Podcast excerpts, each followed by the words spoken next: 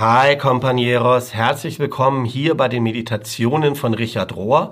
Ich bin theologisch verbunden schon seit vielen Jahren mit der Arbeit von Richard Rohr und wenn du das erste Mal auf diesem Kanal bist und mehr Hintergründe wissen willst zu mir, wer ich bin, warum ich das mache, wie ich das Ganze hier übersetze, dann guck doch bei YouTube hier oben dieses Video an oder bei Spotify die erste Folge, da erzähle ich mehr. Und wenn dir das Ganze dann gefällt und dich anspricht, dann würde ich mich freuen, bist du herzlich eingeladen, den Kanal zu abonnieren und keinen Upload zu verpassen. So, heute fasse ich zusammen die Kernaussagen aus der Woche vom 20. bis zum 25. Januar und es geht da um die Wüstenväter und Wüstenmütter und welche Rolle sie gespielt haben und bis heute spielen für diesen Ansatz von Aktion und Kontemplation.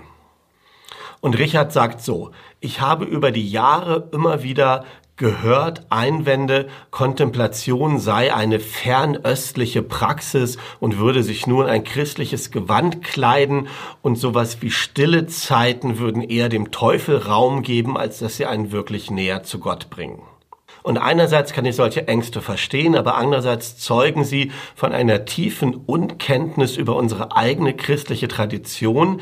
Denn mal abgesehen davon, dass Jesus selbst immer wieder Stille und Einsamkeit gesucht hat, haben das auch die Wüstenväter und Wüstenmütter gemacht als frühe Mystiker, als Leute, die Jesus nachgefolgt sind, die on fire waren, die für Jesus gebrannt haben und die versucht haben, so der Lehre und dem Leben von Jesus zu folgen. Diese Wüstenmystiker haben sich aber viel mehr auf das Wie als auf das Was konzentriert. Ganz anders als in den letzten Jahrhunderten, wo es mehr um Dogma ging, um Glaubenssätze, also um das Was geglaubt werden musste. Die Wüstenväter und Wüstenmütter, die Abbas und Ammas, waren fast sowas wie ähnlich wie buddhistische Zen-Mönche des Christentums und ihre Weisheitssprüche, die überliefert sind, die sind rein mit dem Verstand und mit Logik bis heute nicht zu verstehen. Thomas Merton, der Trappistenmönch, der von 1915 bis 1968 gelebt hat und der derjenige war, der geholfen hat, diese alten Weisheiten und diese Kontemplation wieder in unser Bewusstsein zu heben, der hat gesagt, und hier lese ich mal vor, in all den Worten der Ältesten, der Wüstenväter und Wüstenmütter wird immer wieder deutlich, dass die Liebe das Allerwichtigste für das spirituelle Leben ist. Liebe steht über Erkenntnis, steht über Gnosis, steht über Askese, über Kontemplation, über Einsamkeit, sogar über Gebet. Liebe ist spirituelles Leben. Und das ist vielleicht der Kernsatz aus dieser Meditation. Liebe ist spirituelles Leben. Und die Wüstenväter und Wüstenmütter, die wussten das und haben sich deshalb auf folgende Praxis oder Praktiken konzentriert. Erstens, das System dieser Welt, die Systemwelt, wenn du so willst, bis zu einem gewissen Grad zu verlassen. Zweitens, bis zu einem gewissen Grad die Einsamkeit zu suchen, also raus aus dem Mainstream. Drittens, Zeiten der Stille zu suchen und viertens bestimmte Techniken zu erproben, die die Impulsivität des Geistes und der Emotionen kontrollieren. Und so haben sie ein solides Fundament geschaffen für spirituelles Leben und für Gemeinschaft, auf das wir bis heute aufbauen können. So, und jetzt gibt es einen kleinen Einschub. Es gibt nämlich auch viel an den Wüstenvätern und Wüstenmüttern, was uns heute befremdlich daherkommt, was nicht besonders hilfreich oder attraktiv erscheint. Und das liegt daran, dass sie persönlich zwar tiefe Weisheit erlangt haben, aber in einer Zeit und in einer Kultur gelebt haben, die ganz, ganz anders ist als unsere heute. Und wie Ken Wilber das in seinen Entwicklungsmodellen beschreibt, leben wir heute gesellschaftlich auf ganz anderen Bewusstseinsebenen. Und deshalb kann es auch sein, dass uns manche von diesen überlieferten Sprüchen der Wüstenväter und Wüstenmütter fremd vorkommen, naiv, komisch, vielleicht sogar destruktiv. Die geschichtliche Entwicklung war so, dass in den ersten Jahrhunderten das Christentum unterdrückt war, verboten und verfolgt wurde. Und dann im Jahre 313 nach Christus hat Kaiser Konstantin das Christentum zur Staatsreligion gemacht, hat ihm also quasi einen privilegierten Status verschafft. Und das geschah aber nicht aus spirituellen Gründen oder weil er sich bekehrt hat oder erleuchtet war, sondern aus Zwecken der politischen Kontrolle und der Staatsräson. Und die Wüstenväter und Wüstenmütter, die zur damaligen Zeit gelebt haben, die wussten, dass das Herrschaftssystem ein unzuverlässiger Partner ist.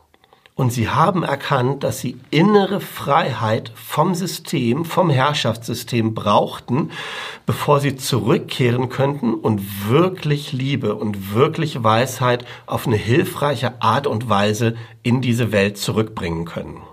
So, und das führt dann zu der Frage, wie findet man diese innere Freiheit?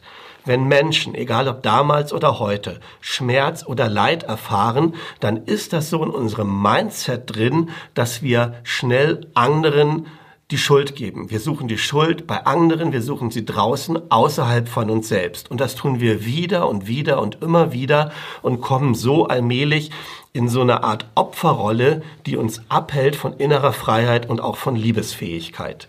Und dieses Problem lässt sich nicht allein durch Nachdenken oder durch Reflexion lösen. Und es gibt so eine Geschichte von einem der Wüstenväter, die geht so. Ein Bruder kam zu Abba Moses und fragte nach einem Wort der Erkenntnis. Und der alte Mann sagte, geh, sitze in deiner Zelle, in deiner Mönchszelle, dem Zellion, bleib in deiner Zelle, deine Zelle wird dich alles lehren. Und das gilt bis heute so, auch wenn du heute nicht so eine klassische wortwörtliche Mönchszelle brauchst, aber du brauchst einen Ort des Alleinseins. Und das ist dann, wie Henry Nauen sagt, ein Platz der Umkehr, der Transformation, wo das alte Ego stirbt und das neue, wahre Selbst, wie immer du das nennen willst, besser hervortritt. Und das ist das, was diese Wüstenchristen, schönes Wortspiel im Deutschen übrigens, diese Wüstenchristen, die haben sich tief der Lehre und dem Leben von Jesus verpflichtet und sie waren nicht asozial oder antisozial ähm, in ihrem Weggehen aus dieser Systemwelt, sondern ihre Antwort auf das Komm, folge mir nach von Jesus bestand darin, eine tiefe Verbundenheit im Gebet zu suchen. Und wobei sie Beten als viel, viel mehr verstanden haben als eine bloße Technik. Gebet war und ist ein Ausdruck von Ganzheit, weil Beten und unser ganzes Leben letzten Endes ein Stück sind. Und ihr Ansatz von Gebet war ein zweifacher Weg. Es war erstens ein Denken, Reflektieren, Nachdenken, Grübeln, was es bedeutet, den Nächsten wirklich zu lieben. Und dann zweitens, sich so zu entwickeln und in so eine Praxis zu kommen, es praktisch zu leben, und zwar auf eine liebevolle Art da zu sein. Und bis heute sind so viele darauf fokussiert, das Richtige zu tun, auf die Aktion korrekt zu sein, bis hin zu Political Correctness, sag ich mal, anstatt einfach menschliche Wesen zu sein. Und weil dieses Sein und Tun manchmal so ein bisschen gegeneinander spielt, ähm, bedeutet es, in die Stille und in das Alleinsein einzutreten, dass das gleichzeitig eine Last und ein Geschenk ist so wie die Wüste kein netter Ort ist, sondern ein lebensfeindlicher Ort, eine Umgebung, wo du sterben kannst und gleichzeitig Erleuchtung finden kannst. Am Ende geht es darum, die richtige Frage zu stellen. Aber Poemen sagte, diese Frage sei, wer bin ich? Und von Franz von Assisi wird überliefert, dass er ganze Tage und Nächte Zeit seines Lebens durchgebetet hat mit der Frage, Wer bist du, mein allergeliebtester Gott, und wer bin ich? Und dadurch, dass wir bei Gott in die absolute Sicherheit eintreten, können wir entdecken, wer wir selber wirklich sind. Und wenn wir unser wahres Selbst finden, finden wir darum wieder Gott, der oder die dann immer größer und immer unerwarteter ist, als wir das anfangs gedacht haben. Also unsere wahre Identität, eingebettet in Gottes Gegenwart, in seine Präsenz, gibt uns ein tiefes Gefühl dafür, dass wir radikal okay sind. Radikale Okayness, sagt Richard hier. Und dass wir menschlich sind und gleichzeitig zerbrechlich. Was für ein Paradox. Und der letzte Satz, Kontemplation hilft uns, uns wieder zu verbinden mit unserer inneren Quelle, nämlich der Liebe. Und sie zwingt uns dazu, Liebe zu verkörpern in all unserem Tun. Als Meditation kommt am Ende ein Gebet für die Gemeinschaft und das lese ich mal vor. O große Liebe, danke, dass du in uns und durch uns lebst und liebst. Möge alles, was wir tun, hervorströmen aus unserer tiefen Verbindung mit dir und mit allen lebendigen Wesen. Hilf uns, dass wir eine Gemeinschaft werden, die verletzlich ist und teilt, was jeder an Last trägt und auch das Gewicht der Herrlichkeit höre auch darauf, wie unser Herz sich sehnt nach Heilung für diese Welt.